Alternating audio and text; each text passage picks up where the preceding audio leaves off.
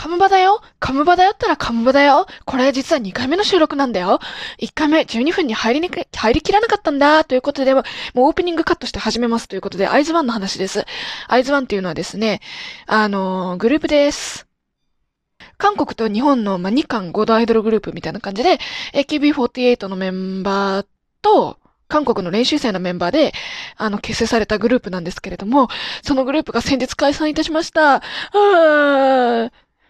で、もうメンバーは帰国して、あのー、各自ね、48としての活動だったりとか、あとは韓国人のメンバーは韓国人としての、もう韓国、なんつうの？わかんない。アイズワンじゃない。元アイズワンとして、もう韓国芸能界で生きていくっていう上での活動をしているわけですよ。私がアイズワンを知ったタイミングはいつかっていうと、この2週間、3週間、4週間わからない。この解散報道前後なんですね。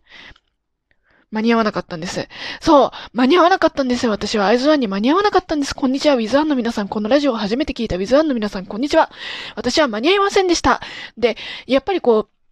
今まで私は昭和のアイドルが好きですとか、ハロープロジェクトが好きですとか、 TWICE とか ITZY が好きですっていう話もしてきて、で、実際に昭和のアイドルに関して言って山口百恵さんとか、あピンクレディーさんとか、キャンディーズさんは間に合わなかったんですよね。でも間に合わなかったのは生きてなかったからしょうがないじゃん。生まれてないんだからしょうがないじゃんっていうのもあったし、あとはベビーメタル好きなんですけど、ベビーメタル脱退したメンバーがいるんですよ。で、脱退したメンバーにも、あの、間に合わなかった。でもしょうがないなっていう部分もあったんです。というのも、ハロー!プロジェクトのファンとして、普通にベビーメタルが活躍してるのも知ってたし、で、隣で見ていたので、あの、その都度リリースのたんびとか、おび、あの、ベビメタがフェスやったぞっていう時に、ちゃんとこう見れたんですよ。で、そのメンバーが脱退した後、私はちゃんと本格的にファンになってですね。で、あの、コンサート、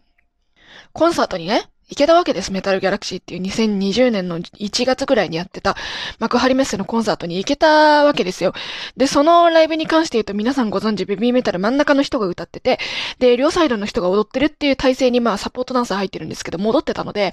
ああ、私ベビーメタル見れた、間に合ったわ、みたいな気持ちがあったんですよ。で、ユーメタルを見れなかったことに対しての後悔はぶっつけあんまりないんですね。あの、その時の自分全力尽くしてたなっていう気持ちがあるから、ないんですけど、アイズワンに関してはこの、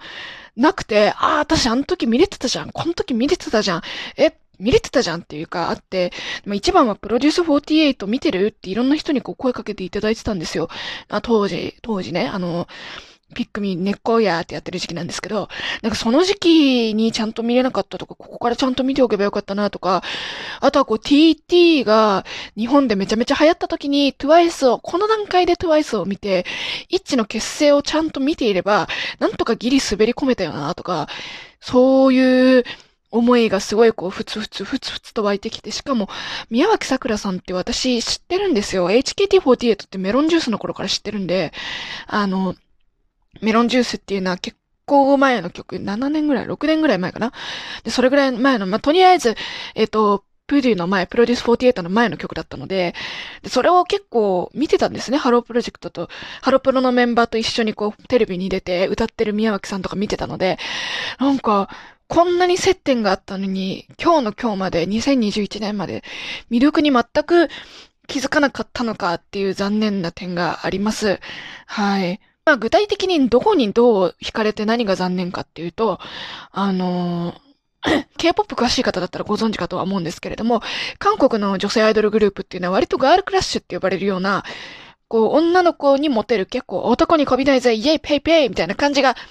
あるんですよ。で、まあ、トゥワイスも可愛い路線には行ったんですけど、もともとガールクラッシュから可愛い路線に変わったんですね。でも、そのトゥワイスの可愛い路線って天使は天使だけど、でもやっぱりこう、生身の人間感まだあるんですよ。で、アイズワンがどうかっていうと、これは衣装の差かもしれないんですけれども、あの、すごいキラキラしてて、あ、妖精、だなーみたいな感じのイメージが あるんですよね。なんかそれが K-POP の中でも唯一無二な感じがしていて、私はそこが好きです。で、まあ、その、もう、その雰囲気とかもそうだし、まあ、目で見せるパフォーマンスっていう面もそうだし、楽曲が、その、48の楽曲って、大体その、まあ、これ秋元さんが実際に言っていたことなんですけれども、安めのイヤホン、高校生が買うような安めのイヤホンでも聴ける、聴いて楽しめるような音質になっている。今はちょっとどうかわかんないんですけど、楽しめるような音質になっているっていうのは私が中学生、まあ、要は2012年、13年、14年の前世紀ぐらいの頃に話していて、で、私はそのイメージとか印象がすごく強くて、で、あの、やっぱ AKB の CD 私何枚か持っていたし、で、友達同士で貸し借りとかして聴いていたので、そういう曲のイメージを、そういう曲を歌ってるイメージがすごく強かったんですよね。だから、全然、アイズワンの楽曲っていうのは、まあ、韓国側の楽曲に関して言うと、それこそ、あの、パノラマとか、フィエスタとか、あとはなんだっけ、シークレット、スワン？あの、幻想童話ってやつですよね。あの、スワンのやつとかも、音圧がしっかりしてて、曲構成も素敵だし、なんだこれはと思って。で、曲として聴いてすごく楽しいんですよね。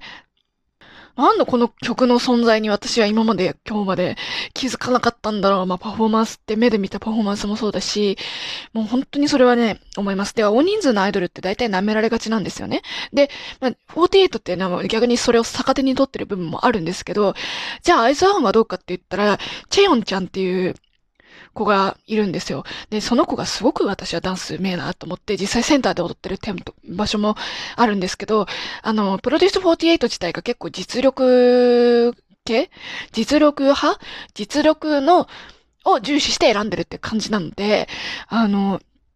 めっちゃすごいのね、韓国の練習生だった子たちのパフォーマンスが。で、あの、で、そこに、じゃあ AKB48 の本田瞳さんと HKT48 の宮脇さんと矢吹さんがついていってないかって言ったら別にそんなこともなくて、めちゃめちゃついていってるし、すごい努力したんだろうなっていうのもわかるし、でもそのらしさも、各自のらしさも残してるし、まあらしさを残すっていうのは逆に言うと、らしさを残せるぐらいの余裕のあるパフォーマンスができるってことなんですよ。だからすごいなぁと思って、だからパフォーマンス楽曲っていう点に関してはやっぱここですよね。あとはこうメンバー同士のわちゃわちゃがすごかった。まあこれは K-POP 全般に言えるんですけれども、結構配信するんですよ。めちゃめちゃ配信するんですね。で、基本秘密事項以外全部配信するんですよ。K-POP っていう文化は。で、あの、宿舎っていう、まあ概念っていうか文化があるんですけど、K-POP のグループって言って大体みんな同居するんですよ。で、アイズワンも例外なく同居してて、で、そこの宿舎のお家のトイレットペーパーがなくなったわーみたいなところまで配信してて、やばくないですか？今からサインしますとか、ラーメン食べますとか、移動してますとか、そういうのまで配信してくれるので、なんかすげえなと思いますし、やっぱり日本人メンバーが3人いて、TWICE との大きな違いはやっぱりこう日本のグループと繋がってることだったので、日本語の情報が定期的にちゃんと出てくるんですよ。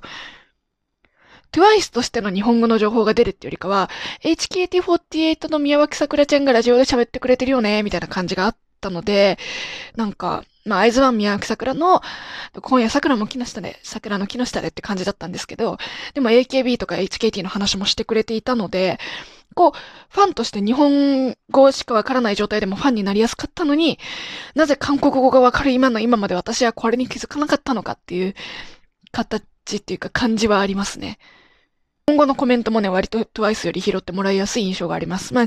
TWICE もね、日本語ライブとかしてたら拾ってもらいやすいんだろうけれども、だから、やりやすいよね、ファンがね。で、その私今までやっぱりこうハロプロとファンとかやってても AKB とか見てても、そのこの子の歌とかダンスが好きでファンになりましたとか、あ、この子すごいなーってパフォーマンスで人をこうじーっと見るみたいなのが多かったんですけど、K-POP とかアイズワンとかで初めて私はこう、あ、この子のラーメン食べてる姿かわいいとか、ソファーで座ってる姿かわいいとか、家でテレビ見てるだけでかわいいみたいなね。なんかそう、そういう姿が好きでございますっていう概念が新たに生まれたので、なんかこう、うーん、そういうファンライフっていうのを、アイズワンとして、のファンとしての、まあ、ウィズワンなのかわかんない、名乗っていいのかもわかんないけど、そういうファンライフっていうのを楽しんで、見たかったなーっていう気持ちはあります。まあ、今ね、一致で、バリバリできてるし、まあ、TWICE も若干間に合わなかったっていうか、TWICE がメジャーになってからファンになったじゃないですか。で、オタクっていうのは大体無名の頃からファンになってない、なっていたいものだから、TWICE もなんか後追いピヨピヨ感がすごいあるんですけど、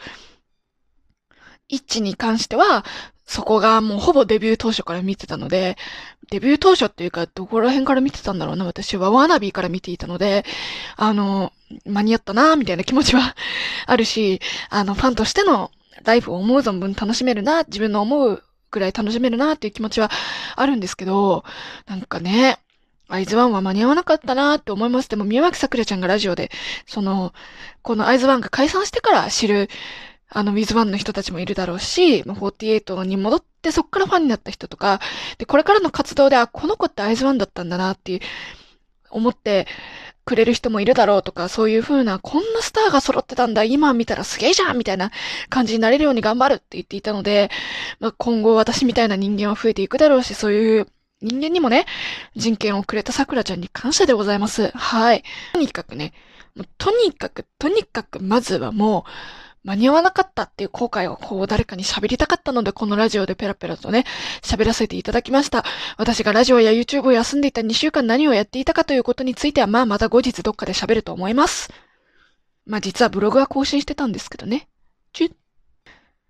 ということで、私はこれからもアイズワンを後追いという形でね、追っていこうと思います。でも、イッチも応援してるよ。で、これからのね、まあでもここで発見できたってことは逆に言うと、えー、アイズワンも見れないし、アイズワンから再スタートしたいい、もう大きな区切り見れなかったじゃん、うわーってなることはなかったので、今後もしね、私がチロンちゃんとか発見した場合に、そういうことはなかったので、まあ、プラスに捉えれば、あの、良かったでしょう。みんなの再スタートが見れたから良かったんだと思います。本当に。で、あのー、リアルタイムほかほかアイズワン情報が聞けてる状況だから、えー、良かったと思います。プラスに捉えないとね、始まらないのでね。じゃあ今日はここまでにしましょう。私、生配信アプリ17をやっております。勉強配信、歌配信、ダンス配信、えー、雑談配信などなどなどなどいっぱいやってますので、ぜひご覧ください。ID は、やよいアンダーバー 0820HP、yayoi アンダーバー 0820HP です。あの、不定期なんですけれども、だいたい毎日毎週どっかでやってるのでね、通知が届くかなと思います。最近筋トレ配信にハマりました。そして YouTube 弥生の談話室6月からカムバックでございますのでぜひご覧ください。では今日はここまでにしましょう。バイバイ。